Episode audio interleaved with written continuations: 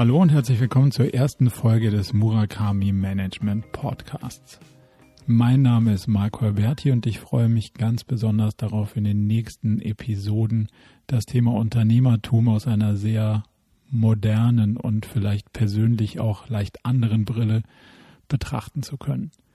Dazu wird es den ein oder anderen interessanten Gast geben, aber auch vielleicht oder die ein oder andere Episode, in der es nur ein paar Gedanken gibt, mit denen wir uns sehr intensiv beschäftigen. Wir wollen das Unternehmertum-Thema mal aus einer modernen Blickrichtung betrachten, die nicht nur auf Erfolg und ähm, ja, die ganzen Themen Digitalisierung geprägt sind, sondern die unsere Leidenschaft, nämlich das Thema Menschen, auch wirklich tief hier beleuchten. Aus dem Grund freue ich mich umso mehr, meinen ersten Gast begrüßen zu dürfen, meinen Freund Florian Flocko Ziebert von Ziebert Friends. Flocko beschäftigt sich bei Ziebert Friends mit dem Thema Unternehmenskultur sehr ausführlich und hat da ein Modell entwickelt, wo die Kultur des Unternehmens A getestet werden kann und dann auch natürlich verändert werden kann. Jetzt treffen sich zwei Berater und machen einen Podcast. Da denkt man sich, naja, muss denn das sein? Und äh, reicht ja schon, wenn ein Berater mit einem Kunden redet. Jetzt reden auch noch zwei Berater ohne. Ähm, die Leute, die das Thema Unternehmertum wirklich treiben.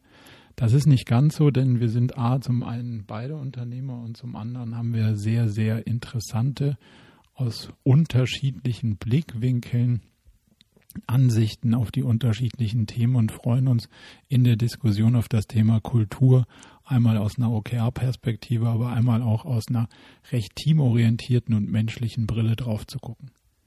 Ohne weitere Umschweife jetzt also viel Spaß bei der Diskussion mit Flocko Ziebert von Ziebert Friends.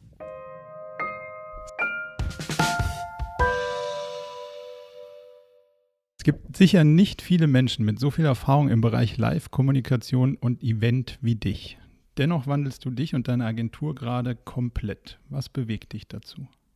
Äh, in zwei Jahrzehnten Live-Kommunikation unvorstellbar viele Projekte gemacht, die sich auch an Mitarbeiter in den Unternehmen richteten und äh, sehr viel Trainings, große internationale Trainings, sehr viele Mitarbeiterveranstaltungen, wo es um Motivation und äh, Fortentwicklung des Unternehmens geht. Und das, was ich dabei gelernt habe, ist, dass man ähm, aus meiner Sicht oftmals sehr von oben und ohne die richtige Ansprache zu finden, mit den Mitarbeitern äh, versucht hat, äh, ins Gespräch zu kommen, sehr monodirektional ähm, unterwegs war und ähm, einfach meine, mein Interesse äh, sich da in die Richtung bewegte, zu sagen, hey, da kann doch noch mehr gehen, da muss mehr gehen, äh, da würde ich gerne mehr Verantwortung übernehmen, mich nicht nur mit der Inszenierung von solchen Projekten beschäftigen, sondern wirklich auch in die Frage eintauchen, äh, in die strategische und auch konzeptionelle Frage eintauchen, wie, wie kann ich wie kann ich in der Beziehung äh, zwischen dem Unternehmen und seinen Mitarbeitern, äh, wie kann ich an der Kultur ähm, auch was bewegen und ähm,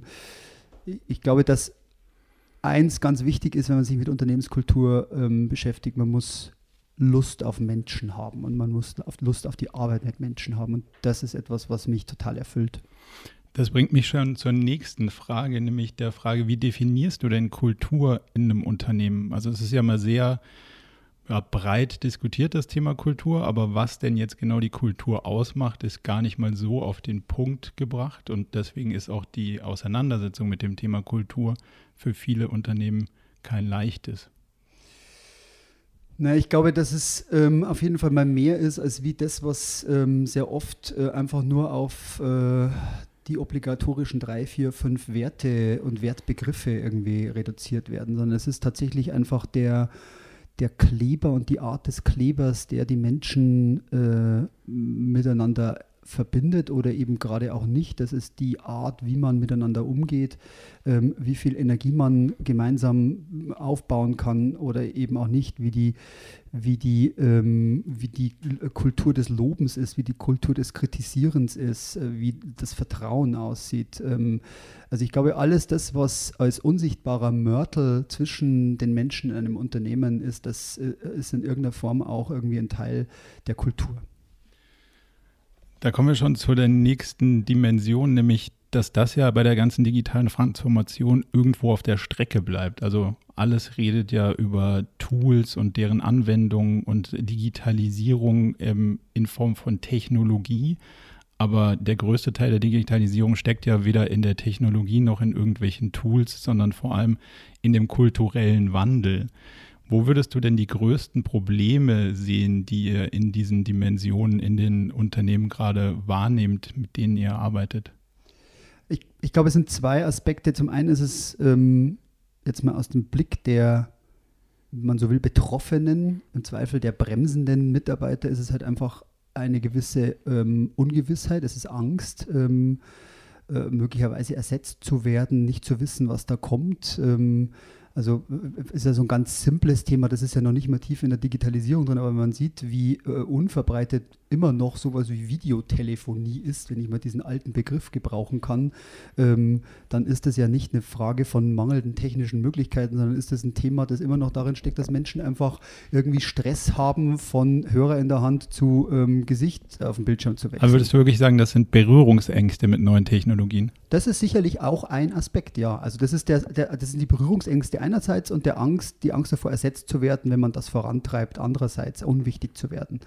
Ähm, das andere liegt, glaube ich, in, diesem, in, der in dem Absoluten. Ähm, ich glaube, dass in dem Moment, wo man ein Unternehmen sich mit Digitalisierung beschäftigt, dann beschäftigt man sich nur noch mit digitalen Themen, mit Technologie, mit Hardware und mit Software ähm, und vergisst aber, dass am Ende des Tages auch das alles irgendwie eine Schnittstelle zu Menschen hat, entweder zu den Kunden oder zu den Mitarbeitern.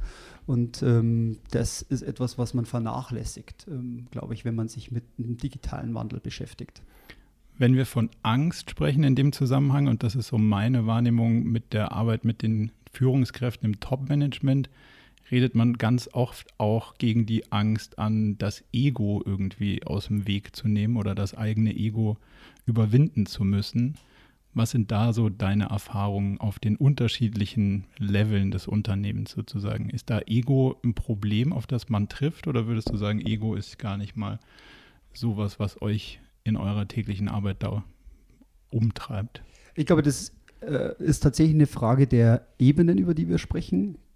Meine Erfahrung ist gerade äh, bei Kunden, wo wir uns mit Kulturveränderung ähm, und Kulturentwicklung, so ist eigentlich der Begriff für mich passender, ähm, beschäftigen, ähm, ist es oft so, dass es einen entschlossenen Chef oben gibt, einen entschlossenen Abteilungsleiter, einen entschlossenen Vorstand. Ähm, und es gibt durchaus sehr, sehr, sehr viele sehr offene Mitarbeiter. Die, die, das Ego steckt vor allen Dingen überwiegend gerne in dieser zweiten Führungsebene, in, in der äh, Lehmschicht, wie sie ein Vorstandskunde äh, von mir immer nennt, ähm, die letztendlich einfach im Zweifel vielleicht ähm, äh, mit Blick auf äh, Strukturveränderungen, die da auch drinstecken in kultureller Veränderung, kulturellen Entwicklungen, äh, einfach auch Angst um ihren Job haben und ihr Ego, ihre, ihre Rolle nach vorne schieben. Für die ist einfach Veränderung unbequem ähm, und ähm, diese, dieses Unbequeme, das steckt sicherlich auch in einer, in einer, in einer starken Selbstzentrierung. Also es geht oftmals mehr noch nur noch um deren Job und um die Ruhe um ihren Job und ähm, den Fortbestand ihrer Bezüge oder ihrer Macht. Und Macht ist sicherlich auch da irgendwie ein ganz entscheidender Begriff. Weil du gerade gesagt hast, dass es meistens in eurem Kontext einen Führer ganz oben gibt, der sagt, er ist da total motiviert und hat Lust auf die Veränderung. Meine Perspektive ist in Teilen auch darauf, dass es gerade daran in manchen Unternehmen hapert, dass die Veränderung aus der vielleicht einer Ebene unter dieser Lehmschicht ähm, kommt und gefordert wird und gar nicht bis ganz oben hin dringt, weil man äh, den Kollegen ganz oben immer noch die Vögel in den Baum bindet und äh, quasi vorspielt, dass die Realität ja gar nicht so betroffen ist von dieser digitalen Transformation, wie immer alle sagen. Ja, ich, ich glaube, dass es vielleicht vermessen wäre, weil ich dafür jetzt auch nicht eine hoch genug äh, Projektzahl habe, um es abschließend, abschließend, abschließend beurteilen zu können. Ich, ich schließe nicht aus, dass es Projekte gibt, äh, mit, wo Kulturentwicklung auch gelingt, äh, auch wenn sie nur von der Mannschaft unterhalb der Führungsebene betrieben wird. Ähm, meine Erfahrung ist aber genau das eben auch. Also wir setzen eigentlich, wenn wir mit Kunden ins Gespräch kommen, voraus, dass es ganz oben, ganz oben jemand gibt, der wirklich entschlossen und auch ernsthaft das möchte und unterstützt. Die Frage ist, wenn aber der Wunsch aus der Mitte kommt, also ich bin völlig bei dir, dass es, um das Projekt erfolgreich zu machen, das bedarf, dass es ganz oben sozusagen ein Buy-in braucht und mindestens mal einer auf der Ebene sagt, ja, da bin ich voll dabei und ich unterstütze das. Meistens ähm, gibt es aber vielleicht vorher irgendwo in dem Unternehmen schon ein paar Funken, die das irgendwie treiben und zünden würden, aber die vielleicht noch nicht so ganz durchdringen. Hast du eine Erfahrung, wie man die sozusagen ähm, auf der einen Seite motiviert, diesen Funken vielleicht weiterzutragen und vielleicht auf der anderen Seite ihnen auch irgendwie Tools an die Hand gibt und zu sagen, hier kann man diese ja, Veränderung anzetteln und sich Unterstützung holen an den anderen Stellen im Unternehmen und äh, sozusagen dann dafür sorgen, dass wir ganz oben den Buy-in kriegen. Ich glaube, es wird dann, also ich glaube schon, dass das durchaus äh, auch möglich ist. Ich glaube, der, also man muss vielleicht einfach nochmal unterscheiden, ob man über jetzt einen hm, ich sag mal, ein mittelständisches Unternehmen spricht, wo es um 200, 300 Mitarbeiter geht, äh, wo am Ende des Tages durchaus auch ähm, relativ schnell ähm, man bis nach oben durchdringt oder der Chef von oben relativ viel von dem mitbekommt, was in seinem Unterladen, in seinem Laden, in seinem Unternehmen läuft? Oder sprechen wir von einem Konzern, wo ähm, man jetzt sicherlich nicht die Erwartungshaltung haben kann, dass jetzt Kulturveränderung nur dann irgendwie äh, beginnen kann, wenn der Vorstandsvorsitzende des Konzerns irgendwie auch damit beginnt? Sicherlich hilfreich, aber ich glaube, ganz generell in größeren Unternehmen ist es ja eh ein, eher ein System der Zellen, in denen man beginnt, mhm. sich damit zu beschäftigen. Und wenn es so eine Zelle gibt ähm, äh, und das irgendwie, sage ich mal, eine einigermaßen kritische Größe hat ähm, oder vielleicht auch eine Relevanz im Unternehmen, diese Zelle. Also sagen wir mal, die Kommunikationsabteilung eines Unternehmens beschließt, einschließlich ihres Chefs, äh, jetzt innerhalb der Abteilung eben da eine, mh, einen Transformationsprozess zu starten, der sich auch mit einer Kulturveränderung in, dem, in der Zelle beschäftigt, dann glaube ich, kann das schon auch genügend Druck nach links und rechts und auch genügend Druck nach oben äh, bewirken und entstehen lassen, um dann andere auch entweder zu zwingen oder dafür zu begeistern. Also sowohl im Sinne von, man muss dann irgendwie wohl mitmachen, als auch im Sinne von, ich will auch mitmachen ähm, und deswegen, also dann schon auch von unten kommen, das irgendwie aufreichen. Das ist ein ganz interessanter Punkt, weil wir, wir machen ja eher performanceorientierten Dialog am Anfang und kommen dadurch dann zu dem Punkt, wo sich die Kultur verändern muss, um die Performance, die immer alle haben wollen, dann auch bringen zu wollen äh, oder zu können. Die Frage ist, wie bereit sind aus deiner Sicht die Führungskräfte erstmal unabhängig von Performance über das Thema Kultur überhaupt zu sprechen? Oder wird das, ähm, wenn man es denn so als ersten Aufschlagpunkt in einem Gespräch oder in einem Unternehmen hat, möglicherweise öfter mal übergangen und man, man würde sich lieber mit den Ergebnissen der Kultur auseinandersetzen, anstatt sozusagen der, der Sache äh, oder der Ursache auf den Grund zu gehen. Und, und dann irgendwann reift die Erkenntnis, dass die, dass die Kultur ja die Triebfeder von all dem möglicherweise ist. Ähm, also das ist gar nicht so leicht zu beantworten, weil ich ja selbst eigentlich der Überzeugung bin, dass ähm, eine äh, Kulturveränderung, in der man nur um ihrer selbst willen sich irgendwie sehr abstrakt mit Kulturbegriffen beschäftigt, eigentlich keinen Sinn macht. Also das ist auch Absolut. unsere Überzeugung. Ja. Ähm, äh, ich glaube, dass man ähm, äh, Kulturveränderung immer hart an äh, den Themen irgendwie diskutieren muss, die letztendlich am Ende des Tages irgendwie den wirtschaftlichen Erfolg und den Alltag des Unternehmens bestimmen. Und in dem Moment, wo man das tut, ähm, glaube ich, ist äh, jemand, der sehr performanceorientiert denkt, äh, auch ganz schnell mal irgendwie durchaus irgendwie davon zu überzeugen, dass eine Kulturveränderung äh, letztendlich auch einen relativ direkten Einfluss auch auf eine Performance-Entwicklung hat. Habe ich Mitarbeiter, die, weil sie auf eine andere Art und Weise in die ähm, Definition von Produkten und Services oder in die Frage, wie hin, in welche Richtung muss sich das Unternehmen verändern, eingebunden werden, dann wird das auch relativ schnell eine entsprechende Auswirkung auch auf Performance haben. Das heißt, du würdest schon sagen, dass man dem Mitarbeiter, der quasi dann in der Mitte feststeckt, durchaus als kleinen Trick an die Hand geben kann, darüber sozusagen, dass er mehr Performance verspricht, den Dialog über Kultur überhaupt aufmachen zu können? Voll. Also ich, ich, ich nochmal, ich lehne einen, eine, eine Kulturdiskussion, in der man jetzt einfach nur über Dutzende von Sitzungen äh, am Ende des Tages irgendwelche Wertebegriffe irgendwie ähm, äh, als Häkelbilder äh, an die Wand hängt, lehne ich ehrlich gesagt total ab. Ja. Ich glaube, das ist auch etwas, was so ähm, ja, was sage ich mal, auch dieses, diese Kulturdiskussion finde ich auch generell e-, eher torpediert, weil man einfach irgendwie das Gefühl hat, man muss dann irgendwie Tee kochen und, ähm, und sich in den Kreis setzen und am Schluss vielleicht auch noch ein Lied singen und sich die Hände geben. Nee, das muss man nicht. Also ich finde, ich bin ein großer Freund davon, Kultur wirklich hart an konkreten Ergebnissen auch zu diskutieren, an der Frage, wie man kommuniziert, an der Frage, wie Produkte entstehen, an der Frage, wie man Vertrieb leistet, wie man, wie man Verantwortung übernimmt. Also das ist, glaube ich, das, wie Kulturentwicklung entstehen muss. Jetzt sind wir ja beide eher auf der, sagen wir mal, nicht Häkeldeckchen-Ebene der, der Skala unterwegs. Lass es uns mal konkret machen. Was glaubst du, muss sich ähm, an der Kultur der Unternehmen ändern, damit sie zukunftsfähig bleiben und die, die sogenannte Digitalisierung und die Gefahren, die sich ihnen den traditionellen Unternehmen daraus auch geben, stellen zu können?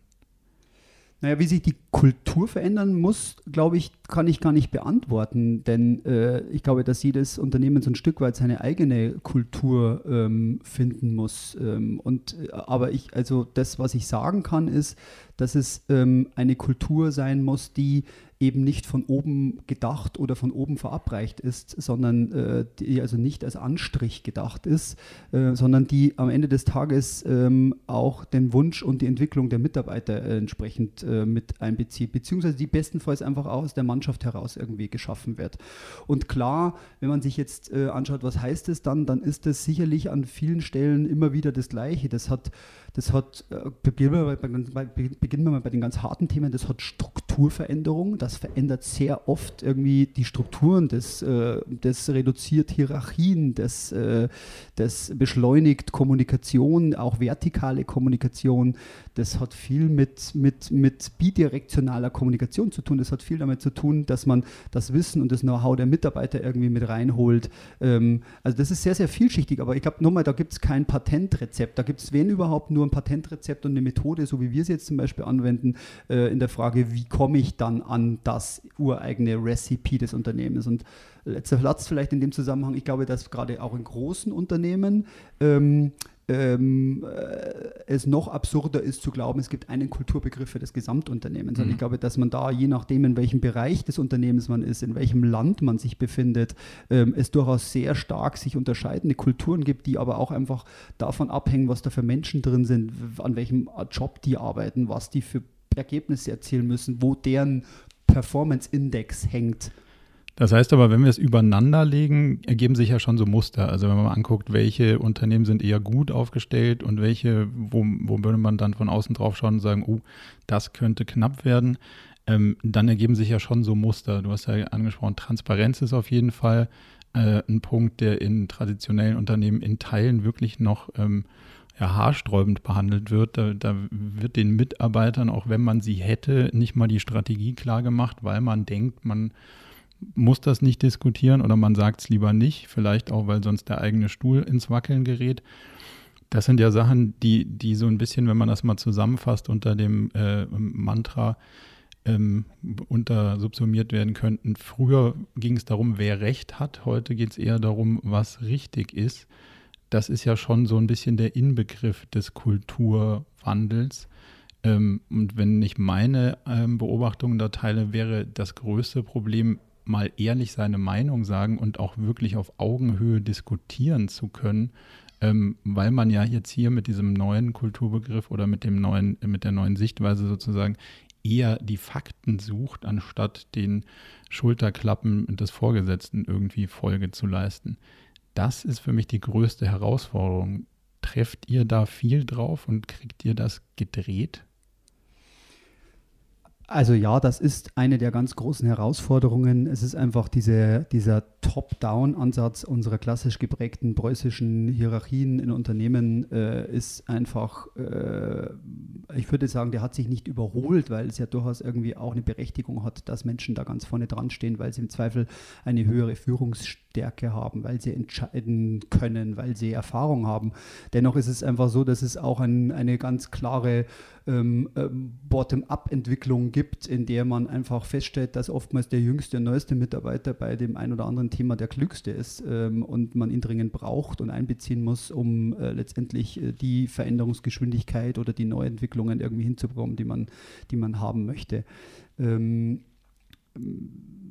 also ich, ja, ich, ich, ich, würde das, äh, ich würde das bestätigen. Also das ist ähm, wie, aber wie, wie dreht ihr das? Also wie kriegt man es hin, dass man, also Mut wäre jetzt hier sozusagen mal der, der Überbegriff, den, den Mut, seine eigene Meinung zu sagen, ich, gegen die Überzeugung des vorgesetzten CEOs, was auch immer, dass man sagt, nein, ich glaube, diese Entscheidung ist aus den und den Gründen nicht die richtige und sich darauf berufen zu können, dass das Anführen der Gründe die Legitimation ist, dass man das diskutieren darf. Ja, genau, aber ich glaube, das ist genau das, was wir, äh, also wir, unser Ansatz ist ja ein, ist ja von, der, vom, von, dem, von dem Prinzip her ein, hat den Versuch eines Hilfe zur Selbsthilfe-Ansatzes. Mhm. Äh, das entspricht ja der Idee, dass ähm, bestenfalls die richtige Kultur, wenn sie denn vorhanden ist oder sich entstanden ist, äh, ja auch hilft dabei, sich konstant selber fortzuentwickeln und die Kultur auch immer wieder anzupassen. Die, also die richtige Kultur in einem Unternehmen stellt sich ja auch selbst in Frage und entwickelt sich fort, sonst wäre sie nicht die richtige Kultur. Und das, was wir tun mit unserem Hilfe zur Selbsthilfe-Ansatz, ist, dass wir eigentlich letztendlich ähm, die, die, die, die Beteiligten ähm, in geschützte Räume äh, führen, wo man letztendlich auf Augenhöhe miteinander diskutiert, wo man auch eben lernt äh, und auch die Möglichkeit bekommt, mal seine Gedanken an den Tisch zu bringen. Einfach auch der, der Vision folgend, dass am Ende des Tages eigentlich gerade in einem eher altehrwürdigen existierenden Unternehmen ähm, es möglicherweise überhaupt gar keine externen Experten bräuchte, um irgendwie zu wissen, wie sich der Laden fortentwickelt, äh, sondern eigentlich mehr oder weniger ausreichend Know-how im Unternehmen vorhanden ist. Und diese, diese, diese Räume zu schaffen, ähm, die, die, die, die, den, ähm, die Situationen zu schaffen, äh, ähm, die Mechaniken zu haben, die Methoden zu haben, letztendlich sich darin zu üben, ähm, diese Hierarchien äh, mal zur Seite zu schieben oder zu verschlanken äh, dann letztendlich irgendwie ähm, auch gemeinsam zu lernen, zu interagieren, äh, zu, zu, diskutieren, zu kommentieren, ähm, zu feedbacken, äh, auch nach oben. Ähm, das ist etwas, was, äh, was wir anwenden und was dann auch, und das ist jetzt aber auch kein Prozess, der nach irgendwie drei Monaten abgeschlossen ist, sondern das ist ein Prozess, der bestenfalls irgendwie ähm, innerhalb von einem Jahr mal irgendwie dann auch schon signifikante Veränderungen zeigt ähm, und der langfristig dann letztendlich irgendwann sich selbst befruchtet. Und das, das gelingt aber ja, absolut. Sonst ähm, müsste ich mich auch, oder also wir stellen uns natürlich uns auch selber in Frage, aber dann würde unser Job auch keinen Sinn machen. Das heißt also, es gibt ja die, äh, die Hypothese, dass man Menschen nicht ändern kann, also dass die Grundverdrahtung gleich bleibt. Das würdest du jetzt so ein bisschen in, in dem Kontext, den ihr betreibt, in Frage stellen und sagen, okay, das ist, das ist vielleicht ein Muster, das ist antrainiert, aber antrainierte Muster kann man ändern. Also ich, ich glaube, dass in unseren in unseren, in, also, also unser, unsere, unsere Klientel, unsere Kunden kommen ja überwiegend jetzt weniger aus dem Bereich von sehr jungen und, und neu gegründeten Unternehmen, sondern wir haben ja tatsächlich eher Unternehmen, die einfach schon teilweise Jahrzehnte oder, oder sogar noch länger auf dem Markt sind oder ähm, unterwegs sind. Ähm, das, was wir immer wieder feststellen, ist, dass ja die Menschen in den Unternehmen, die Mitarbeiter eigentlich gar nicht sie selbst sind, sondern sie sind so, wie man letztendlich ihnen irgendwie letztendlich über den ersten Tag, von dem ersten Tag an, wo sie da reingegangen gegangen sind, vermittelt hat, sein Dass zu müssen. Sein sollen, so. Und das, was wir ja eigentlich ähm, lediglich versuchen, ist so ein Stück weit irgendwie diesen, diesen Mantel, den sie übergezogen bekommen. Also sie ziehen ihren eigenen Mantel äh, am Eingang morgens aus und ziehen den, den das Unternehmen ihnen vermeintlich vorgegeben hat, irgendwie an. Und das, was wir versuchen wollen, ist ja letztendlich eigentlich, ähm, sie nicht zu verändern, sondern eigentlich eher sie zutage zu fördern, also sie zu entdecken. Das ist eigentlich die Idee dabei, weil wir einfach der Überzeugung sind, dass die unvorstellbare Vielschichtigkeit, die in den Menschen steckt, die Talente, die Beobachtungsgabe, die Motivation, die Begeisterung, die sie eigentlich haben könnten, dass man die ihnen abgenommen hat äh, und sie praktisch mhm. versucht hat oder versucht irgendwie oder das System versucht, sie gleich zu machen. Und äh, wenn man das schafft, dann verändert man sie nie, dann entdeckt man sie eigentlich eher. Und das ist etwas, was ich glaube, was definitiv machbar ist, ja. Das heißt, wie holst du jetzt ihr Mäntelchen wieder aus dem Schrank? Also ganz konkret, wie, wie fördert ihr das, dass sie die Sachen, die sie am Eingang abgeben, dann vielleicht mal in dem geschützten Raum wieder zutage fördern? Das, was wir, das, was wir in der Regel, mm, sagen wir mal, um jetzt ganz konkret zu werden, ähm, mit, unseren, mit unseren Kunden äh, machen in sehr, sehr unterschiedlichen Mengenkonstellationen und dann äh, sagen wir, sehen die Methoden durchaus auch unterschiedlich aus, aber das ist, dass wir letztendlich am Ende des Tages eigentlich ähm, alle Beteiligten in so einem, wir nennen das 3D-Prozess, ähm, im ersten Schritt mit dem ersten D einladen, ähm, bei Discover eigentlich mal zu entdecken, wo man eigentlich irgendwie gemeinsam mit dem Laden hin möchte. Und das ist durchaus vielschichtig, aber interessanterweise ist es eigentlich so, dass am Ende des Tages oftmals irgendwie oder meist über alle Ebenen und auch über die Vielschichtigkeit der Menschen alle eigentlich irgendwie durchaus eine gemeinsame Vision finden, die in der Regel sehr, sehr anspruchsvoll ist, also die eigentlich aus unternehmerischer Sicht irgendwie äh, meist äh, begeistert, weil sie durchaus sehr performanceorientiert ist, weil sie wirklich irgendwie auch im Sinne des Unternehmens gedacht ist. Plus sie ist halt einfach eine, die sich von dem heute unterscheidet. Und alleine dieser erste Schritt, also sie einzuladen, mit sanftem Druck auch, ich sage mal, irgendwie dazu zu zwingen, mal irgendwie darüber nachzudenken, wie würde ich es denn gerne haben wollen, dass sich das hier alles entwickelt äh, in der Abteilung, in dem Unternehmen. Ähm, das ist etwas, was ein erster Befreiungsschritt ist. Und der liefert dann eigentlich eine ganz gute Basis, um dann in den anderen Schritten, also bei, bei Disrupt, dann irgendwie sich damit zu beschäftigen, was, was unterscheidet uns denn eigentlich von dieser Vision, äh, was haben wir denn nicht? Und da kommen sehr, sehr viele dieser kulturellen Aspekte irgendwie auch zum Tragen, um dann am Ende des Tages irgendwie wirklich gemeinsam auch darüber nachzudenken, okay, wie kommen wir dann denn von heute dorthin, was müssen wir tun? Und ihnen dafür dann auch die Verantwortung zu geben, also wirklich zu sagen, okay, pass auf, wir habt jetzt Wunschkonzert spielen können und euch überlegen können, wo ihr hin wollt. Ihr habt herausgefunden, was euch davon abhält. Ähm, jetzt übernehmt ihr in Teilen auch, ähm, und zwar belastbar, die Verantwortung dafür, das auch hinzubekommen. Und das ist etwas, wo Leute dann auch aufleben, wo nicht alle mitkommen, nee, weiß Gott nicht, äh, aber wo viele mitkommen und, ähm, und, und auch sich nochmal neu entdecken dabei.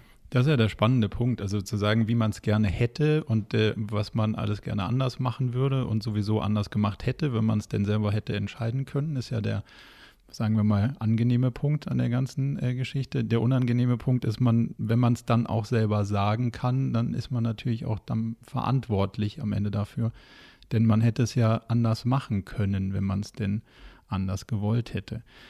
Wie würdest du sagen, kriegt man es hin, dass man das Übernehmen der Verantwortung und auch das Tragen der Konsequenzen auch mit in diesem Paket übergibt, dass es nicht nur ein Ich will jetzt aber mitbestimmen ist, sondern auch ein, naja, wenn es äh, nicht so läuft, dann muss ich länger sitzen, weniger Gehalt in. Kauf nehmen, ähm, was auch immer die Folgen davon sein können. Ich, ich glaube, also ich, ich, ich, war leider nie an einer Montessori-Schule, aber ich glaube, es ist durchaus so ein Stück weit so ein montessorisches Prinzip, soweit ich es verstehe, ähm, fand ich immer hochinteressant. Man, man, also gerade in unteren Klassen, man sucht sich selbst aus, was man eigentlich irgendwie ganz gerne jetzt lernen wollen würde. Und wenn man halt irgendwie das erste Jahr auf Mathe keinen Bock hat, dann macht man auch kein Mathe. Aber wenn man sich für etwas entschlossen hat, was man irgendwie gerne lernen möchte, dann gibt es schon auch irgendwie relativ klare Regeln dafür, dass man das auch durchziehen muss. Und ich glaube, das ist es, was auch da eine Rolle spielt. Wenn ich denn nun ähm, mit identifiziere, was ich tun muss, um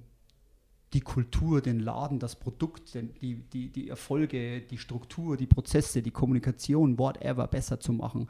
Äh, da muss ich auch die Verantwortung übernehmen und dann sind es ja äh, am Ende des Tages eigentlich, ähm, und das ist dann auch nur konsequent und auch völlig in Ordnung, relativ klare, ähm, äh, sage ich mal, Mechanismen, die einfach tracken, wo stehe ich, habe ich das erfüllt oder nicht. Und ich meine, da ist ja im Zweifel äh, äh ein System wie, äh, den, wie OKRs ein wunderbares System um, äh, letztendlich auch belastbar über Dauer sicherzustellen, dass man die Ziele, die man sich vorgenommen hat, sich nicht verwässern, dass man da dran bleibt, dass man sie kontrolliert, dass man sich regelmäßig in die Augen schauen muss und sagen muss, okay, wo stehen wir da, wo stehen wir da nicht und was haben wir geschafft und was haben wir nicht geschafft. Das ist ein ähm, ziemlich interessanter Punkt. Wir haben das in letzter Zeit öfter mit einem ja, CEO eines größeren Unternehmens diskutiert, der sagt, ja, das ist mir hier mit der agilen Welt eigentlich alles viel zu aufwendig. Ich will eher, dass die Leute ja, Alternativen vorbereiten und dann, ich sage ihnen, was ich haben will, dann kommen die in zwei Wochen wieder, legen mir drei Alternativen hin und den, zwischen denen kann ich mich dann entscheiden und das sollen die dann machen.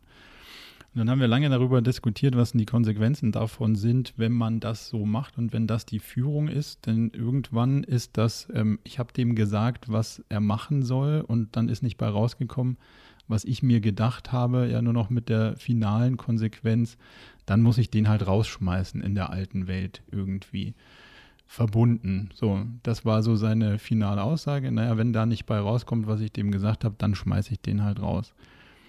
Das hört sich ja aus so einer Oldschool-Unternehmer-Denke erstmal ziemlich hart an, aber dann auch so, dass die Jungs da ihren Spaß dran finden.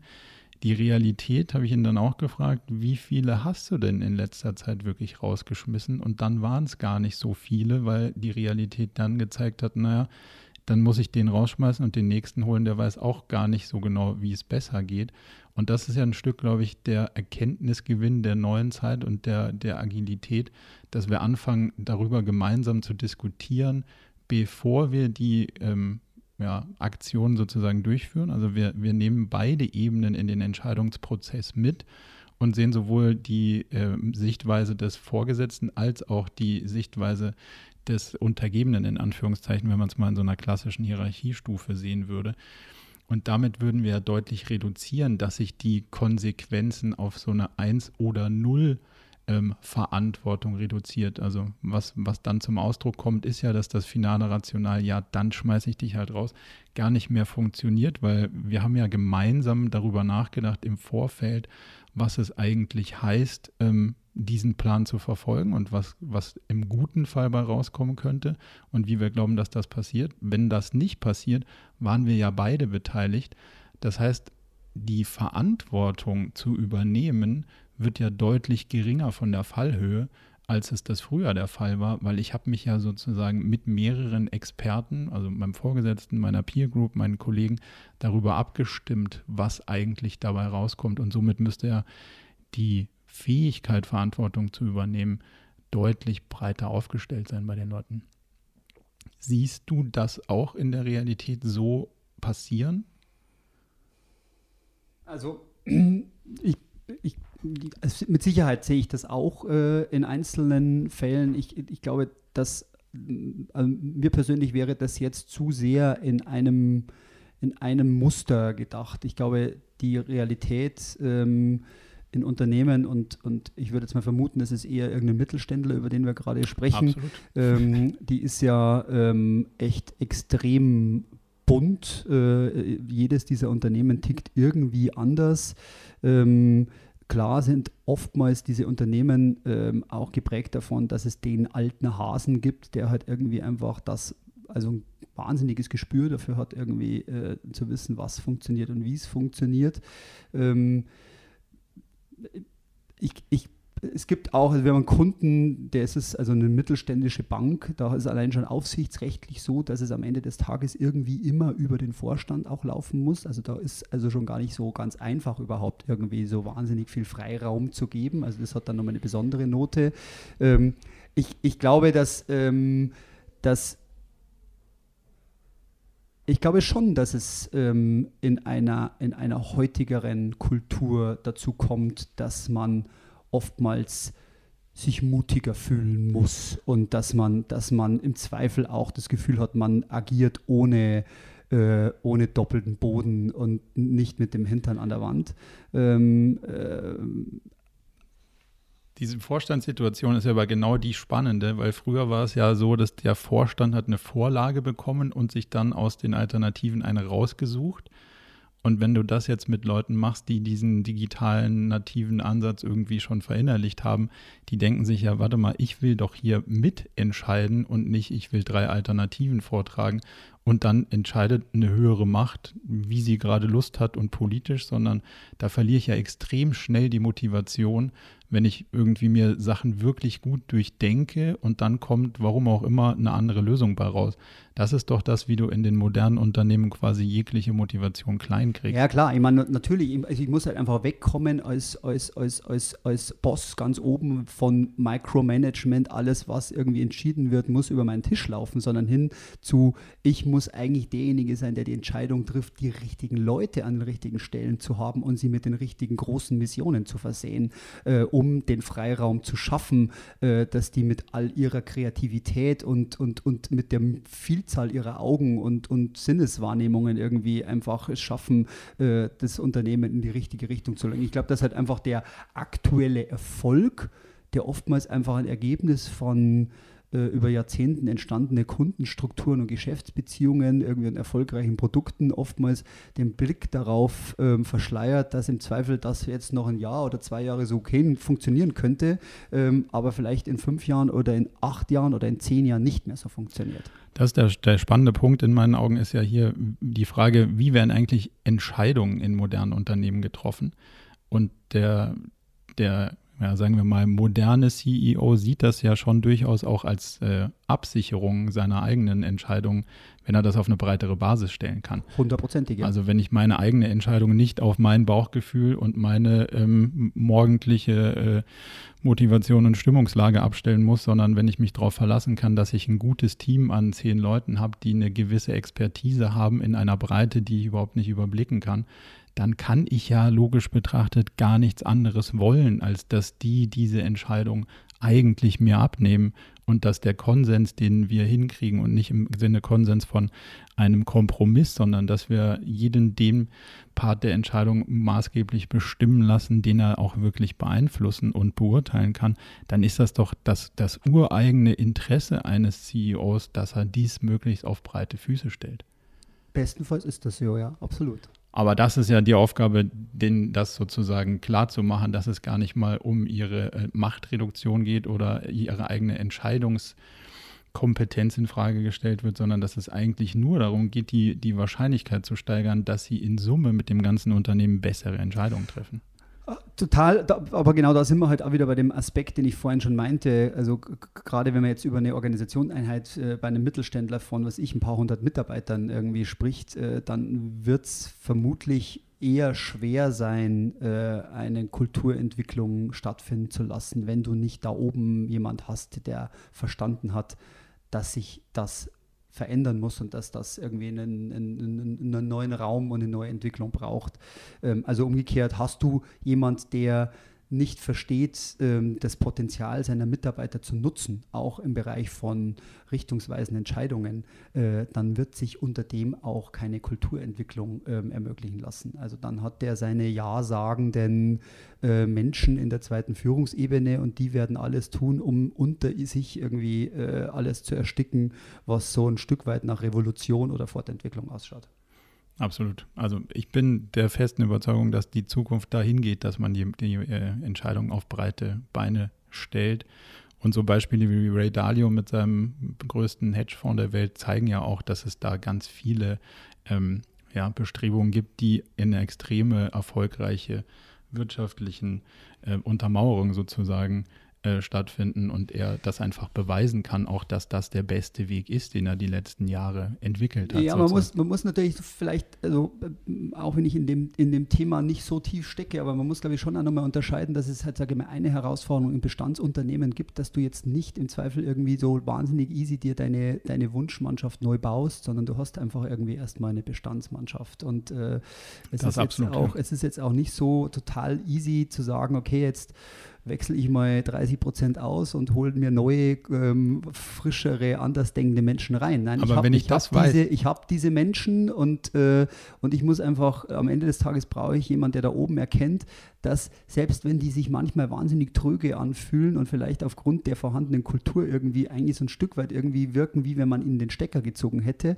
dass die aber am anderen Ende einfach, wenn man es schafft, ihnen diesen Mantel auszuziehen, von dem ich vorhin gesprochen habe, dass man im Zweifel wahnsinnig erfahrene Mitarbeiter haben, die das Geschäft gut kennen, die die Kunden gut kennen und die im Zweifel mit ihrer Beobachtungskabel seit Jahren irgendwie Gedanken sammeln, was man verändern könnte, wie man sich fortentwickeln müsste, welche neuen Produkte man bräuchte und so weiter. Und das ist schon nochmal was anderes, als wenn ich irgendwie in einem jüngeren, nicht so alten Unternehmen im Zweifel irgendwie mir ähm, eine, eine, eine, eine Mannschaft äh, baue, die vom ersten Moment an irgendwie äh, unter der Maßgabe irgendwie zusammengesucht wurde, dass die mit einer hohen Eigenständigkeit letztendlich auch Entscheidungen treffen und ähm, das, das Business und das Unternehmen vorantreiben. Wenn wir das sozusagen als Erkenntnis immer festhalten, dann heißt das doch eigentlich, dass ich mich als CEO vor allem auch darauf konzentrieren muss, wer kommt in mein Unternehmen rein. Also dass der Hiring-Prozess ist ja oftmals auch ein gar nicht so gut ausgeprägter, sondern es geht mehr darum, schnell jemanden zu finden, den man anstellen kann, anstelle ähm, vor allem auch rauszufinden, passt der denn zu uns? Total. Ich meine, also ich hatte äh, interessanterweise erst gestern eben mit dem, mit dem äh, HR-Chef entsprechend dieses äh, Finanzunternehmens, dieser Bank, ähm, äh, einen, einen längeren Dialog über die Frage, wie sich denn ähm, auch in so einem Fortentwicklungs- und Transformationsprozess ihr Recruiting verändern muss und wie sich auch ihr Onboarding verändern muss.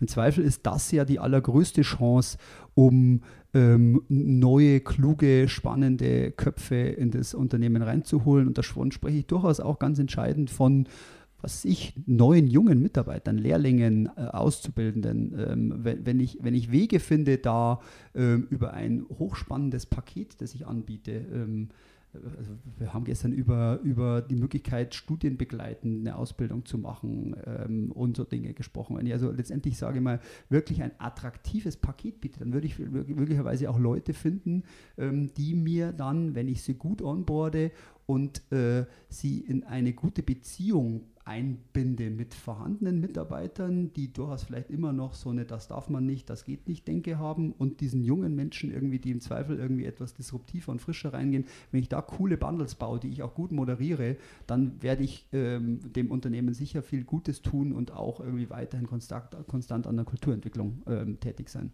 Würdest du die These stützen, dass das beste ähm, HR-Branding gar kein HR-Branding ist, sondern einfach ein gutes Produkt zu bauen und ein gutes Unternehmen zu sein? Hundertprozentig. Also ich, ich, also am Ende sind die Leute ja nicht blöd. Äh, der, die Bereitschaft, ähm, den Job zu wechseln, glaube ich, das ist, eine, das ist etwas, was gerade bei spannenden Mitarbeitern irgendwie weiter steigt. Äh, das heißt, äh, im Zweifel investiere ich über irgendwie, äh, wie auch immer, geartetes, saukluges HR-Branding irgendwie in ein Vermögen irgendwie äh, dahingehend, dass ich immer einen neuen bekomme, einen neuen Mitarbeiter, ein neues Talent bekomme, um dann hinten raus ähm, äh, nach einem halben Jahr festzustellen, dass der irgendwie wieder weiterzieht, weil am Ende Ende das, was ich ihm versprochen habe oder wie sich dann der Realität anfühlt, irgendwie überhaupt nicht der Tatsache entspricht. Also ähm, ich, ich glaube schon, dass man für Talente am Ende des Tages auch so gut sein muss, wie man da draußen behauptet ähm, und den Raum bieten muss und die Möglichkeit bieten muss. Und das ist äh, das, was du beschreibst. Ich brauche irgendwie, ich muss ein guter Laden sein und ein guter Laden macht auch gute Produkte. Absolut. Also das ist auch das, was wir beobachten. Den musst du dann nicht mehr HR-Branding erklären, wenn sie ein gutes Produkt gebaut haben, dann ist viel interessanter. Wie kriegt man raus, ob die Leute zu dem passen, was man eigentlich machen möchte und ob das, was die können, das ist, was man eigentlich langfristig braucht. Jetzt diskutieren wir ja als zwei Berater, was ja eigentlich auch eine, eine interessante Gesprächsführung ist. Trotzdem werden wir ja immer wieder gefragt, was ist denn eigentlich die Rolle von so einem Berater in so einem Prozess? Und mich fragen Leute, braucht man einen Berater, um eine gute Vision zu entwickeln? Braucht man einen Berater, um eine Strategie zu entwickeln? Da ist meine Antwort, ähm, wenn man es selbst kann, natürlich nicht. Aber dennoch stelle ich immer wieder fest, dass die Rolle des Beraters vor allem die ist, sich mal in die Schusslinie zu stellen und zu sagen, wovor habt ihr denn eigentlich Angst? Warum sagt ihr denn jetzt eure Meinung nicht ähm, in einer ja, geschlossenen eigentlich Workshop-Situation, wo Top-Führungskräfte zusammensitzen und trotzdem man merkt, in dem Raum stimmt irgendwas nicht und hier spricht eigentlich dann doch keiner aus, wie die Wahrheit so ist. Und das ist ja irgendwie ein großer Teil unseres Jobs, dass man den Finger in die Wunde legt, obwohl die Wunde eigentlich offen ist und sie alle sehen. Was ist denn so deine Wahrnehmung auf diese, auf den Sachverhalt? Wieso ist das so? Ich glaube, dass wir als, als Berater, ich empfinde uns ja so und so so ein Stück weit irgendwie als Grenzgänger zwischen Agentur und Beratung und ich bin mir auch gar nicht sicher, ob ich unbedingt irgendwie ein Berater sein möchte. Ich auch nicht. Ähm, ähm, äh, ich, ich, sehe unsere Rolle tatsächlich auch nicht ähm, in der Frage äh, oder, oder da, dahingehend, dass wir unseren Kunden erklären, wer sie sein sollen oder, oder ähm, was sie ändern sollen, sondern ich sehe uns eigentlich vor allen Dingen in der Rolle genau eben diesen, diesen diesen Fluss von Gedanken und Informationen irgendwie möglichst äh, freizulegen und, ähm, und ihn und die und die, die Bremsen und Handbremsen irgendwie zu lösen und die, äh, die, die Augenhöhe herzuschaffen, dass man sich wirklich irgendwie letztendlich auch ganz offen ausdrückt und vor allen Dingen, glaube ich, auch schon auch Mut ähm, Ticken Forscher, innovativer, äh, ehrgeiziger, visionärer, äh, gerade wenn es um um Zielbild äh, eines Unternehmens oder einer Abteilung geht, da dran zu gehen. Also nach vorne wirklich zu blicken und zu sagen, okay, worauf habe ich den Bock, wer wäre ich denn? Also wie, wie müsste es denn aussehen, wenn ich in drei, vier, fünf Jahren irgendwie äh, dafür einen Preis gewinne oder, oder, oder äh, man feststellt, dass wir die Besten sind in dem, was wir tun. Und das, das, das zu, da Facilitator zu sein, dafür die Methoden mitzubringen, ähm, das zu moderieren, äh, im Zweifel auch mal provokante und kritische Fragen zu stellen, die irgendwie für Diskussionen, für das Freisetzen von Energien und Emotionen irgendwie führen. Also einfach die auch mal aus ihrer, aus ihrer verschränkten Armeshaltung irgendwie zu ziehen und sie irgendwie in den Ring zu bekommen. Äh, das ist etwas, was, äh, glaube ich, was ich als auf unsere Aufgabe sehe. Und das ist so eine Mischung aus, aus, aus klugen Methoden, die wir, glaube ich, durchaus äh, ähm, entwickelt haben und erprobt haben und die gut funktionieren. Und auf der anderen Seite schon auch Fingerspitzengefühl in einem gewissen Gradmaß an Provokation. Ich glaube, ein ganz entscheidendes Qualität, die wir, die wir haben ähm, und die, glaube ich, du auch äh, hast, ähm, ist, dass wir uns nicht scheuen davor, das, was wir beobachten, auch ganz konkret zu formulieren. Und ähm, im Zweifel manchmal eher ähm, äh, auch Grenzen überschreiten dabei und unangenehm sind und nerven, äh, als ähm, dem Kunden nach den Schnabel zu reden. Das glaube ich, wenn man, das wäre nicht mein Anspruch und ich glaube, dann müsste ich auch meinen Job aufhören, wenn das irgendwie absolut. notwendig ist. Das würde mir dann auch keine Freude machen. Ich glaube, da haben wir absolut die gleiche Herangehensweise. Jetzt hast du gerade so ein Stück weit über den Change-Prozess gesprochen. Wie ist so die Dramaturgie eines Change-Prozesses für dich aus der ja, idealen Perspektive, also der, der Wunschablauf eines Change-Prozesses? Naja, also wie vorhin schon mal ausgeführt, glaube ich, hängt so ein bisschen davon ab, irgendwie, wie groß ein Unternehmen ist, äh, mit dem man sich beschäftigt. Ähm, äh, wenn man jetzt mal auf einen Mittelständler ähm, blickt, der eine überschaubare Anzahl von Mitarbeitern hat, ich sage mal überschaubar, wäre für mich so 3, 4, 500, ähm, äh, dann würde man letztendlich ähm, tatsächlich schon vielleicht durchaus auch äh, mit der mit dem, mit dem, nicht nur der Duldung, sondern auch mit der, mit dem Raum und der vollen Entschlossenheit ähm, der Chefetage ähm, mal wirklich einfach in das Gespräch mit allen Mitarbeitern zu gehen. Also wir sind wirklich drastisch bottom-up. Also wir holen alle mit rein mal zum Beginn und schauen mal irgendwie, äh, wo soll denn die Reise hingehen? Was, was braucht es? Wenn man das, wenn man das auf ein Großunternehmen runterbricht, dann würde man sicherlich äh, da eher in Zellen starten. Dann würde man irgendwie gucken, welche Geschäftsbereiche, welche größeren Abteilungen eignen sich, weil im Zweifel dort auch Chefs vorhanden sind in diesen Abteilungen, Abteilungsleiter, die darauf auch Bock haben, um dann letztendlich eher ähm, von diesen Zellen aus äh, eine, eine, eine Entwicklung durch das Unternehmen irgendwie zu bewirken. Aber der Staat ist sicherlich mal, alle Leute mit einzubinden äh, und mal überhaupt erstmal zu erklären, was hat man vor. Also das ist ja das größte Problem an Transformation, äh, dass oftmals irgendwie irgendwo irgendwer jemand was anfängt, meistens oben und äh, man überhaupt gar nicht überhaupt informiert wird darüber, was eigentlich was passiert. Also passiert. Also generell ja. ist ja das die, die, das, eines der größten Leiden in Unternehmen, dass Mitarbeiter nichts wissen oder zumindest nicht das relevante Wissen. Man müllt sie oft zu mit irgendwelchen Informationen täglich, stündlich, aber wenn dann wirklich was von Tragweite passiert, und ich glaube, Transformation ist etwas von Absolut. Tragweite,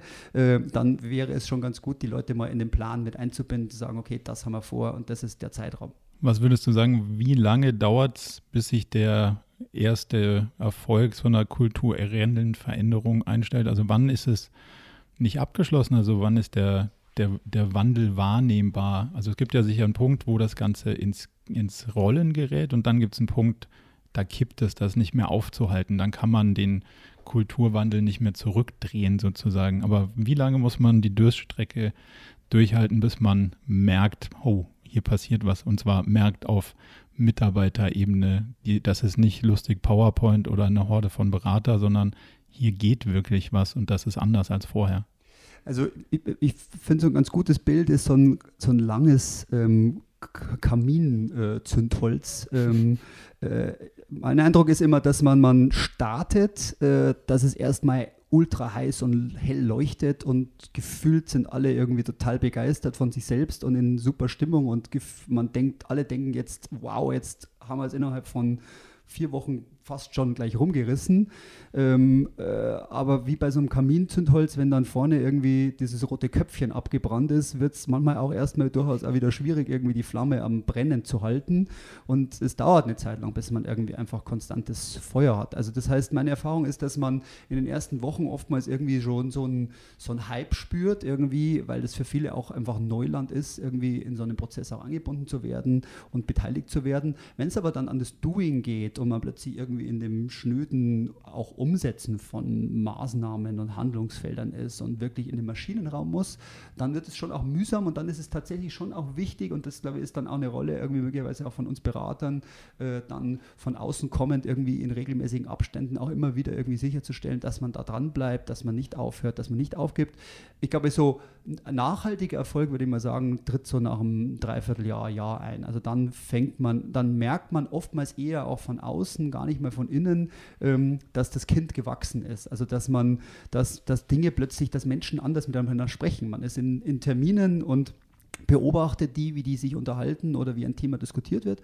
Und als Externer und die vielleicht selbst intern merken das oft gar nicht so. Man merkt plötzlich, dass eine andere Gesprächskultur herrscht, dass man mhm. plötzlich irgendwie dem Chef widerspricht oder dass man ähm, whatever, also dass ähm, neue, neue Gedanken entstehen. Und ähm, ich glaube, das ist dann so das erste Anzeichen, dass es auch in Kulturveränderung geht. Und, und, und wenn dann äh, Mitarbeiter und, und Abteilungsleiter und Bereiche irgendwie kommen und wirklich irgendwie auch ganz konkrete neue Vorschläge bringen, was sie verändern wollen, wie sie sich weiterentwickeln wollen, dann beginnt es wirklich auch eine Routine zu haben, die dann eben auch diesem Ansatz der Hilfe zur Selbsthilfe, also einer, einer nachhaltigen Systematik entsprechen, wo man dann bestenfalls irgendwie auch irgendwie die Hoffnung darauf haben kann, dass sich in dem Unternehmen eine Kultur entwickelt hat, die vielleicht die auf Dauer auch einfach ja. irgendwie sich immer wieder aktualisiert. Absolut. Jetzt habt ihr ja einen Schnelltest für Kultur entwickelt, ähm, damit man als CEO möglicherweise rauskriegt, wo der eigene Laden so steht. Gibt es ein paar Fragen, die man sich stellen sollte als Geschäftsführer, Inhaber oder jemand in dem oberen Führungskreis, der sich die Frage stellt, hm, wir reden viel drüber, wir hören viel drüber, aber wo stehen wir denn jetzt eigentlich? Also ich glaube, man stellt sie sich eben bestenfalls nicht selber, sondern man stellt sie, diese Frage bestenfalls ein paar Mitarbeitern und möglicherweise bestenfalls Mitarbeitern randomly im Unternehmen und also äh, du würdest sagen, auf den Flur gehen und mal den Praktikanten, die äh, Leute am Empfang und drei Projektleiter irgendwo herziehen und sagen, so, was ist, unsere, was ist unsere Unternehmensvision? Gut, das geht meistens Frei, Freitext.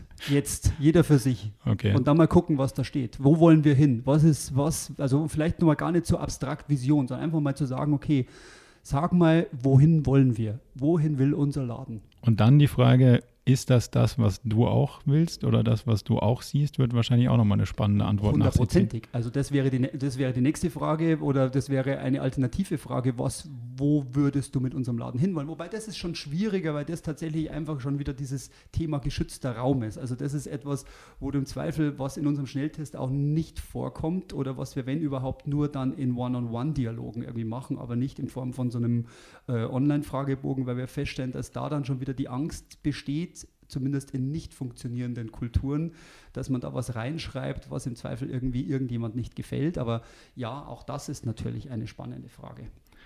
Wo kann man jetzt mehr über euch, euren Schnelltest und äh, all die Hilfestellungen rausfinden, die ihr den Unternehmen mit auf den Weg geben könnt? Also am einfachsten letztendlich eigentlich auf unserer, auf unserer Homepage ähm, zibert.com. Zibert schreibt man äh, ganz entscheidend mit einem i. Ähm, Und ohne e. ja, ähm, also zibert.com. Ähm, dort erfährt man etwas über unser, unser Portfolio, das wir haben, das sich ja neben dem Kulturentwicklungsthemen ähm, äh, auch ganz entschieden mit der Frage, woher kommt Inspiration in Unternehmen irgendwie beschäftigt. Das ist etwas, wo wir Unternehmen auch unterstützen. Und wir sind äh, so ein durchaus artverwandt zu deinem äh, Business, äh, Marco, auch äh, natürlich auch äh, mit unseren und für unsere Kunden mit der Frage beschäftigt, was ist denn die Zielsetzung des Unternehmens? Also verstehen alle, wo es denn hingehen soll, äh, einschließlich vielleicht sogar auch der Kunden.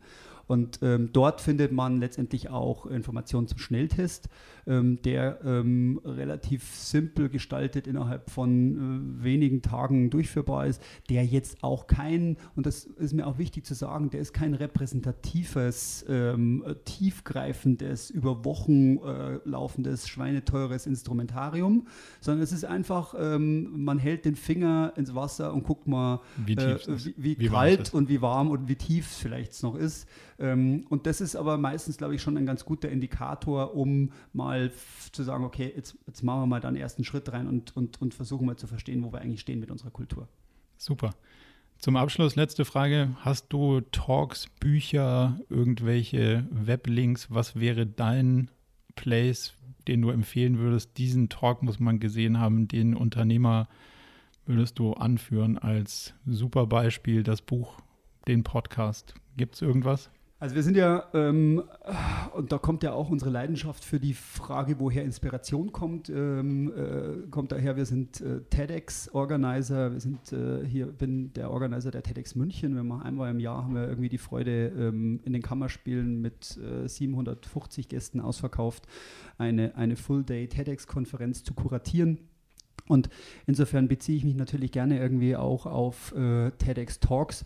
Das, was äh, jetzt mal am am aller einfachsten äh, für mich eigentlich ist, ist ähm, ein Drei-Minuten-Talk, äh, der sich nennt How to Start a Movement, ähm, der nicht nur wahnsinnig klug ist, sondern auch unvorstellbar lustig auch noch.